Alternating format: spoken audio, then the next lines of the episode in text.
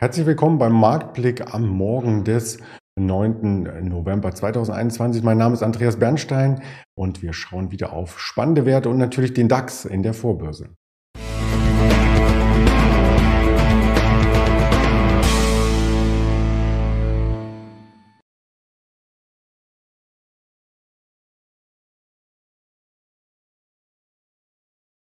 Dazu haben wir folgende Themen heute vorbereitet. Wir schauen auf die Konsumenten, auf Henkel, auf äh, PayPal nach den Quartalszahlen von gestern Abend und auf den DAX.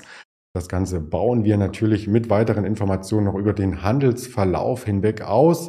Mit dem Daniel Saurens, da freue ich mich schon drauf. Gegen 11.30 Uhr werden wir da hier weitere Informationen streuen äh, können. Ja, kein Schwung zum Wochenstart. Das ist so das, was wir zum Montag Fazit sagen sollten und können und auch müssen. Wir hatten eine Bandbreite vom Tief zum Hoch von nur 52 Punkten. Also das ist wirklich rekordverdächtig niedrig. Ähm, Im Tief heißt die 16.000 nicht unterschritten worden, im Hochpunkt aber auch kein neues Allzeithoch eingezogen worden. Also das sah sehr, sehr seitwärts und ruhig aus, der Handel. Es gab auch wenig Wirtschaftsnachrichten, die den Handel hätten aus dieser Bandbreite ziehen können. Und die einzelnen Quartalzahlen, die haben sich mehr oder weniger die Waage gehalten. Und genau das ist auch das Thema am Morgen. Wir stehen um die 16.024, kurz nach 8 Uhr und jetzt, wir können interaktiv reinschauen, 16.005. Jetzt scheint die 16.000er Marke fast schon zu wackeln, wollte ich sagen, aber das revidiert sich immer wieder in den letzten Minuten. Also da ist nicht wirklich viel Bewegung zu erwarten, leichter Abschlag und man sieht ja hier rechts im laufenden Jahr hat der DAX schon über 17 Prozent zugelegt. Das ist ein Niveau, wo der Index vielleicht auch mal ein bisschen konsolidieren kann und auch darf. Das große Bild ist damit weiter stark. Wir befinden uns ganz knapp über den Hochs aus dem August. Und ja, da kann der Markt ähm, zeigen, ob er hier nochmal etwas zulegen äh, kann oder eben auch nicht.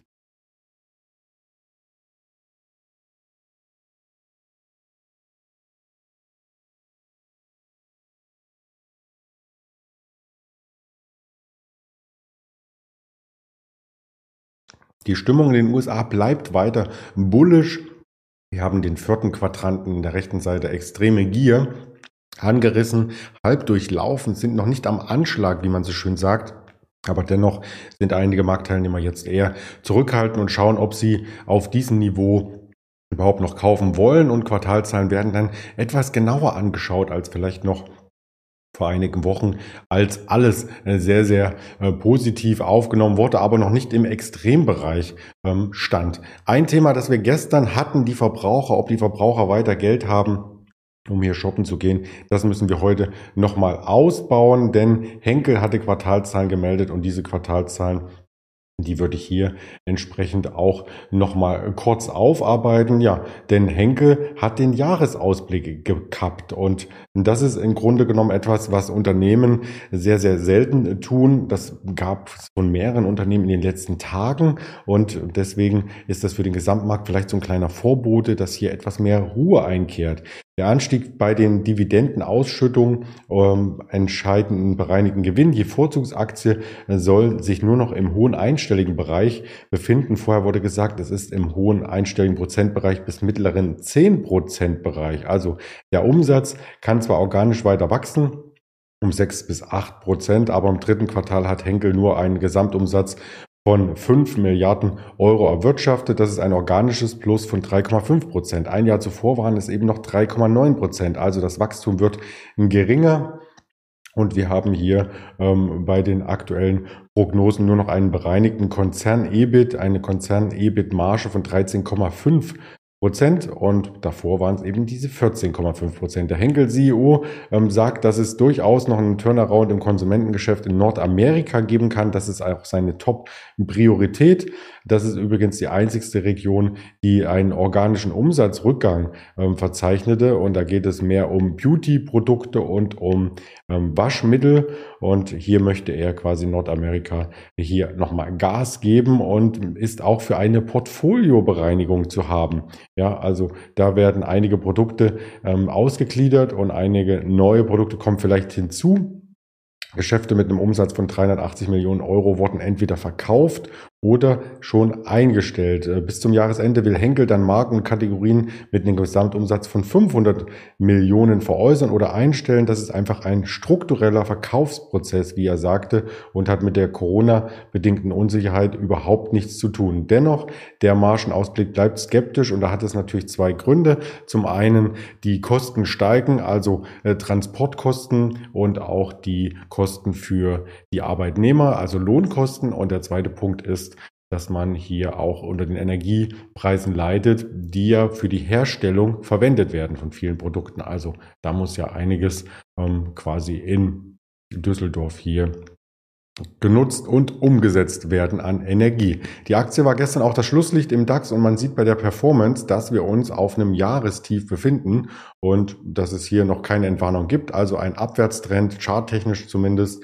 ähm, vielleicht vor dem Hintergrund der Dividende wieder ein spannender Blick jetzt auf dem Niveau, aber erst einmal müssen die Zahlen verdaut werden, die gestern hier über die Ticker kamen. Eine zweite Aktie, und das war nachbörslich dann ähm, zu sehen, das war die PayPal. Die PayPal ist ja im Online-Boom in der Corona-Pandemie äh, sehr, sehr gut gelaufen. Auch die Aktie ist damals äh, sehr, sehr gut gelaufen.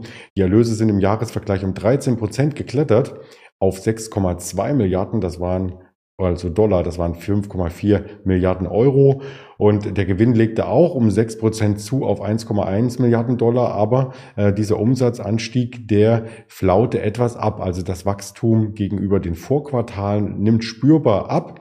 Und PayPal hat schon gesagt, dass damit die Jahresprognosen nicht gehalten werden können.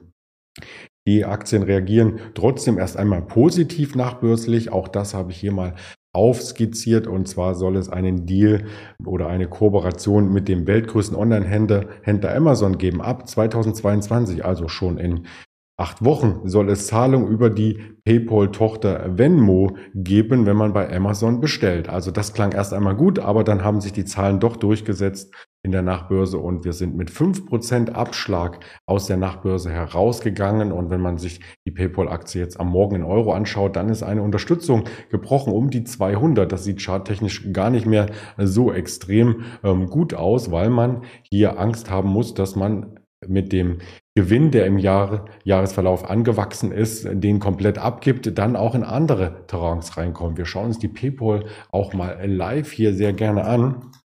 Und da sieht man von der Performance her auch ähm, sehr, sehr gut, dass wir auf Sicht von drei Jahren ja einen großen Aufschwung schon gesehen hatten nach der Corona-Pandemie, aber der ein Stück weit jetzt auch wieder abverkauft wird. Und ähm, von den Performance-Zahlen her haben wir im laufenden Jahr jetzt nur noch ein Plus von drei Prozent. Also das könnte sich heute oder morgen vielleicht auch dann komplett ähm, in der Sonne dahinschmelzen lassen, in der Herbstsonne. Und dann wäre die PayPal-Aktie und die Aktionäre gar nicht mehr im Plus. Und das wäre ein bisschen gefährlich für das Chartbild, wenn wir hier runterfallen. Vielleicht kommen wir dann auch sehr, sehr schnell in die 150, 160er Region zurück. Weitere äh, Quartalzahlen gibt es natürlich auch heute Morgen von Bayer. Wir haben die Fraport-Zahlen, die schauen wir uns dann später mit dem Daniel Saurens noch einmal genauer an. Die Münchner Rückversicherung hat gemeldet, die Porsche meldet, Scheffler meldet, auch THG Immobilien meldet und Eckert und Ziegler ein äh, Wert aus der zweiten Reihe sowie der Börsendebutant About You werden auch Zahlen hier bereitstellen, die wir interpretieren auf dem Kanal und Wirtschaftsdaten, die schauen wir uns um 11 Uhr vorrangig an, die ZDW-Umfrage für Deutschland und für die Eurozone. Da wird es sehr, sehr spannend, ob der Rücklauf, der hier erwartet wird, tatsächlich so kommt und wie er am Markt bewertet wird. Ansonsten zwei Reden aus dem Notenbankumfeld. Einmal die EZB-Chefin 14 Uhr, Präsidentin Christine Lagarde persönlich und 15 Uhr Fed-Chef äh, Jerome Paul auch persönlich. 14.30 Uhr noch die Erzeugerpreise aus den USA. Das sind die Daten, die uns heute beschäftigen und ich lade Sie ein, auf den Kanälen von YouTube, Twitter, Instagram und Facebook uns äh, zu folgen und das Ganze auch hier als Hörvariante noch später zu nutzen. Würde ich mich darüber freuen. Bis dahin wünsche ich Ihnen einen erfolgreichen Handelsauftakt im DAX. Alles Gute, Ihr Andreas Bernstein.